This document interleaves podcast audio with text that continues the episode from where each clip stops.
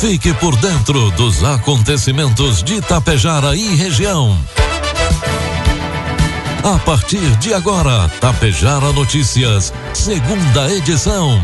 Um trabalho da equipe de jornalismo da Rádio Tapejara.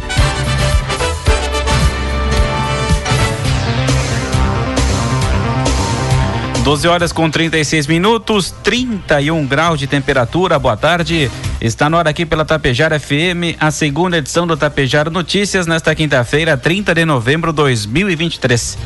Tempo solarado, muita nebulosidade em Tapejara. Você confere agora os principais destaques desta edição. Coprel tem desligamento programado para Vila Lângaro e Tapejara. Funcionários e secretarias trabalharam durante o final de semana para liberar fluxo de estradas em Ibiaçá. Prefeitura e Sul debate oferta do curso de Engenharia de Produção em Tapejara. E Santa Cecília do Sul recebe novo veículo para compor a frota da saúde. Tapejara Notícias, segunda edição, oferecimento é da Cotapel. Afagar a terra, plantar, esperar a semente germinar, cultivar para gerar frutos, a vontade de vencer, a força para viver, o alimento em nossa mesa. Esta é uma história de sucesso que se escreve com luta, coragem e perseverança. Uma história sólida que busca cada dia o crescimento coletivo. Assim, a Cotapel está presente na vida das pessoas, razão maior de sua existência. Cooperativa Agrícola Tapejara Limitada, desde 1985, ao lado de quem produz. Produtos agrícolas. 12 com 38, cotação dos produtos agrícolas, preços praticados pela Cotapel nesta quinta-feira. Soja, R$ reais, milho, R$ reais e o trigo PH 78 ou mais, R$ reais. Um relatório que apresenta perdas relacionadas à infraestrutura, produção primária, pecuária e pastagens em decorrência do granizo, chuvas e ventos fortes que atingiram o Rio Grande do Sul, foi divulgado na última terça-feira pela Secretaria de Desenvolvimento Rural. Documento que abrange os eventos climáticos ocorridos entre 16 e 24 de novembro foi elaborado pela Ematerascar. Os dados são oriundos do sistema CISPERDAS, abastecido em primeira mão com informações de todos os escritórios regionais e municipais da instituição. Segundo o relatório, 198 municípios apontaram perdas no setor agropecuário e 115 deles decretaram situação de emergência em 12 regiões da Emater. O número de localidades atingidas foi de 3.220 e propriedades afetadas 72.318. Principais culturas afetadas foram trigo, soja, milho, milho, silagem e arroz. Prejuízos nas áreas de produção atingiram 160,6 mil hectares, com uma estimativa de perda de mais de 250, 205 mil toneladas. As perdas na lavoura de soja foram reportadas por 4.006 produtores. Informe Econômico. 12 horas com 39 minutos e meio. Trazemos as informações e cotações do mercado econômico. Neste momento na Bolsa de Valores, dólar comercial cotado a quatro reais com noventa e três centavos, dólar turismo cinco com onze e o euro cinco reais com trinta e oito centavos.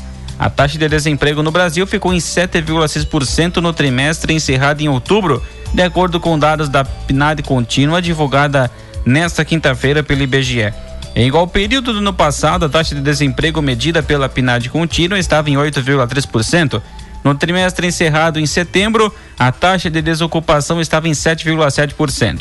Com os resultados deste trimestre, o número absoluto de desempregados teve baixa de 3,1% contra o trimestre anterior. O país chegou ao menor contingente de desocupados em números absolutos desde o trimestre móvel encerrado em abril de 2015, em relação ao número de pessoas ocupadas e crescimento de quase 1% no último trimestre. O Brasil alcançou o recorde de 100 milhões de pessoas, maior número da série histórica iniciada em 2012. Previsão do tempo. 12 horas 40 minutos e meio, 31 graus de temperatura. O tempo será firme na maior parte do Rio Grande do Sul nesta quinta-feira. A presença de uma baixa pressão atmosférica faz com que o sul, campanha, serra e região metropolitana, inclusive Porto Alegre, apresentem oscilação entre períodos de sol e céu nublado, mas sem risco de chuva. Temperatura aumenta em comparação com a véspera. Uma alta pressão atmosférica sobre o oceano provoca instabilidade no norte, na região central e na fronteira oeste, onde há previsão de chuva isolada à tarde com possibilidade de trovadas, trovoadas e raios. A maior quantidade de chuva é para a fronteira oeste, como Uruguaiana e Alegrete, 16 milímetros. A mínima do estado hoje foi de 14 graus em São José dos Ausentes, nos campos de cima da serra. A máxima de 36 pode aparecer em Novo Tiradentes, no norte.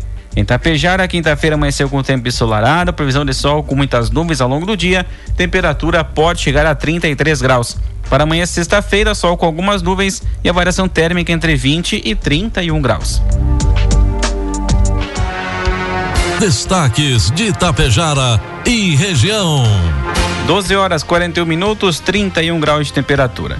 A Copral informa a seguinte interrupção no fornecimento da energia elétrica para o município de Vila Lângaro nas localidades da linha Biasoto, Colônia Teixeira, linha Salete, São Bernardo, São Luís do Gramadinho e São Roque.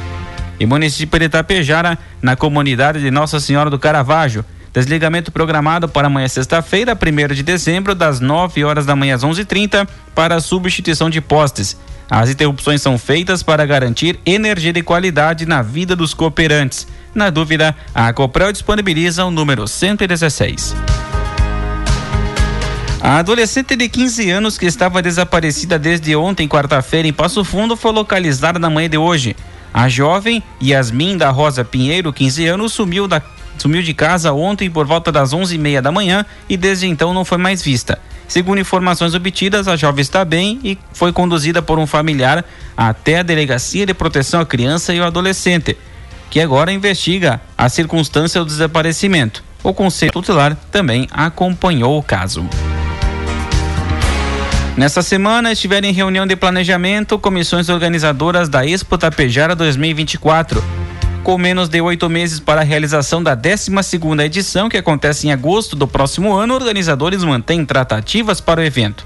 O encontro da nova sede da Expo Tapejara Feiras e Eventos reuniu membros das comissões de shows, espaço, gestão, gastronomia e agropecuária para alinhamentos e definições importantes que necessitam ser planejadas com antecedência. Na oportunidade, o presidente da feira, Jefferson Favreto, avaliou a abertura da venda dos espaços e disse que está sendo um sucesso. Isso representa a vontade dos empresários em estar presente na nova edição da feira. Sem dúvida, teremos uma edição ainda maior, com ampliação do número de espaços e expositores, pontuou Favreto. Nesta quinta, dia 30, se encerra a venda de espaços para expositores da edição anterior que são associadas à CISAT de amanhã até o dia 8 de dezembro segue a venda para demais associados à CISAT. De 11 a 15 de dezembro para empresas de Tapejara e depois de 15 de dezembro para demais empresas interessadas. 12 horas 44 minutos, 31 graus de temperatura. Na última segunda-feira, a empresa vencedora do pregão presencial 14 de 2023 entregou um veículo GM Onix Premier Turbo automático 0 km ao Poder Público de Santa Cecília do Sul. O novo veículo vem compor a frota de veículos da Secretaria da Saúde. A administração, preocupada com o conforto e bem-estar dos pacientes que deslocam-se para outras cidades para a realização de procedimentos médicos, tem o compromisso com seus munícipes em oferecer um transporte excelente. O valor do investimento de 113 mil reais foi de recursos próprios da municipalidade. Em uma reunião realizada na Prefeitura de Itapejara, representantes do Instituto Federal Sul Rio Grandense, o IFSUL, campus de Sapiranga e da gestão municipal tapejarense avançaram nas tratativas sobre a oferta de cursos, bacharelado em engenharia de produção no Polo AB, previsto para o primeiro semestre de 2024.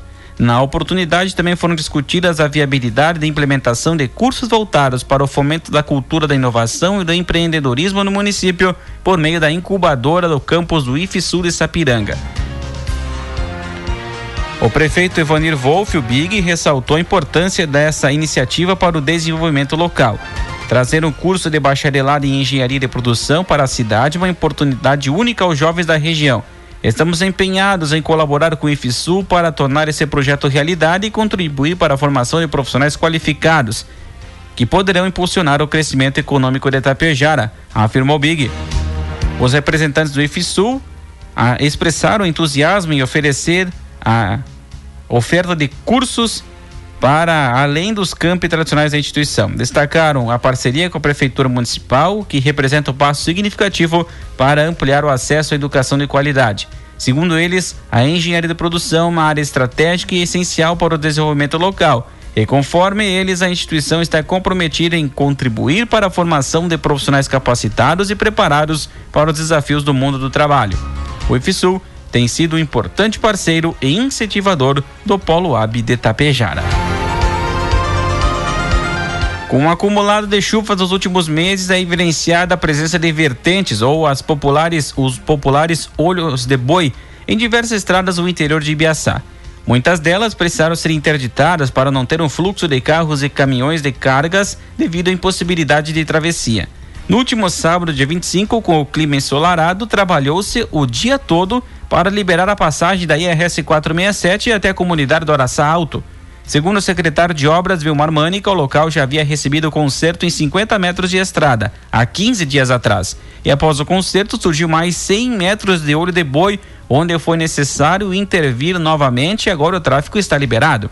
Além deste trecho, funcionários trabalharam em outros pontos que estavam bloqueados, no Divino Marques, Maraçá Alto, Campinas e a limpeza de um bueiro na linha Negre e na conclusão de serviços em estradas de navegantes. A secretária de Agricultura integrante da Defesa Civil do município, Andriele Balanzei, reforçou o pedido de paciência aos munícipes, pois diariamente há vários pedidos de serviços particulares. Porém, a equipe trabalha para reconstruir em primeiro plano os acessos públicos e utilizados por todos. Nos próximos dias, a secretaria seguirá um cronogramas estabelecidos para liberar a passagem dos mais de 300 quilômetros de estradas afetadas em Ibiaçá. 12 horas 48 minutos, temperatura segue na marca dos 31 graus. Capão Bonito do Sul deverá ganhar um monumento com representação de sua história. O vislumbre de Capão Bonito foi apresentado aos gestores municipais, prefeito Felipe Riete e vice-prefeita Marisete Rauta. A obra foi idealizada pelos artistas de Lagoa Vermelha, Leandro e Leonel da Silveira. A construção do monumento deverá ser na rua de entrada ao município, precisamente no acesso à Avenida Ataliba José de Lima, no primeiro canteiro central da via. O esboço da obra foi apresentado e, segundo os criadores, o conceito da criação baseia-se no vislumbre de um trecho de mato que suscita de, de tão belo chamá-lo de Capão Bonito. Ainda segundo escreveu Leandro, um monólito talhado no, no concreto desenhará os relevos dos campos de cima da serra e vai se transformar no belo Capão de Araucárias. Já o Cavaleiro personifica o pioneiro a ver assim denominá-lo Capão Bonito. A administração municipal estuda as formas legais para a construção do monumento, cujo local deverá tornar-se um dos pontos turísticos para quem passa por Capão Bonito do Sul. Um local, segundo os criadores, instagramável, ou seja, de passagem visualmente atrativo, com a intenção de despertar o interesse de tirar fotos e compartilhar em redes sociais, mas, sobretudo, que retrata e solidifica um pouco da história do município. Um caminhão que afundou no lago da usina elétrica entre Marcelino Ramos e Alto Bela Vista, na região do Alto Uruguai Gaúcho e Catarinense, durante a travessia de uma balsa, foi recuperado nas últimas horas com auxílio de um guindaste. A operação foi conduzida por uma empresa sediada em Concórdia. O incidente ocorreu quando a balsa responsável pela travessia virou, levando o caminhão a afundar. A balsa foi removida alguns dias atrás e o resgate do caminhão ocorreu na manhã de ontem, quarta-feira. O veículo estava caído, em, estava em um estado irreparável. Foi retirado da água no lado de Santa Catarina devido à sua proximidade com a margem catarinense. O trágico evento que envolveu a balsa aconteceu semanas atrás, quando a embarcação virou durante a travessia de Alto Bela Vista para Marcelino Ramos. Felizmente, o motorista do caminhão e seu ajudante sobreviveram. O entanto, o piloto do rebocador da balsa perdeu a vida. Seu corpo foi localizado alguns dias depois. Autoridades investigam as causas do acidente.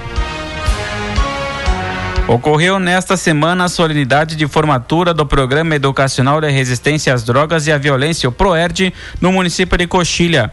Ao todo, 80 alunos receberam o certificado de participação no programa. O PROERD é desenvolvido nas escolas por policiais militares treinados e preparados para desenvolver o lúdico através de metodologia especialmente voltada para crianças e adolescentes. Em Coxilha, as atividades foram ministradas pela soldado Carliane. A formatura aconteceu nas dependências do ginásio poliesportivo municipal Olivério Garcia Trindade e contou com a presença de autoridades coxilhenses.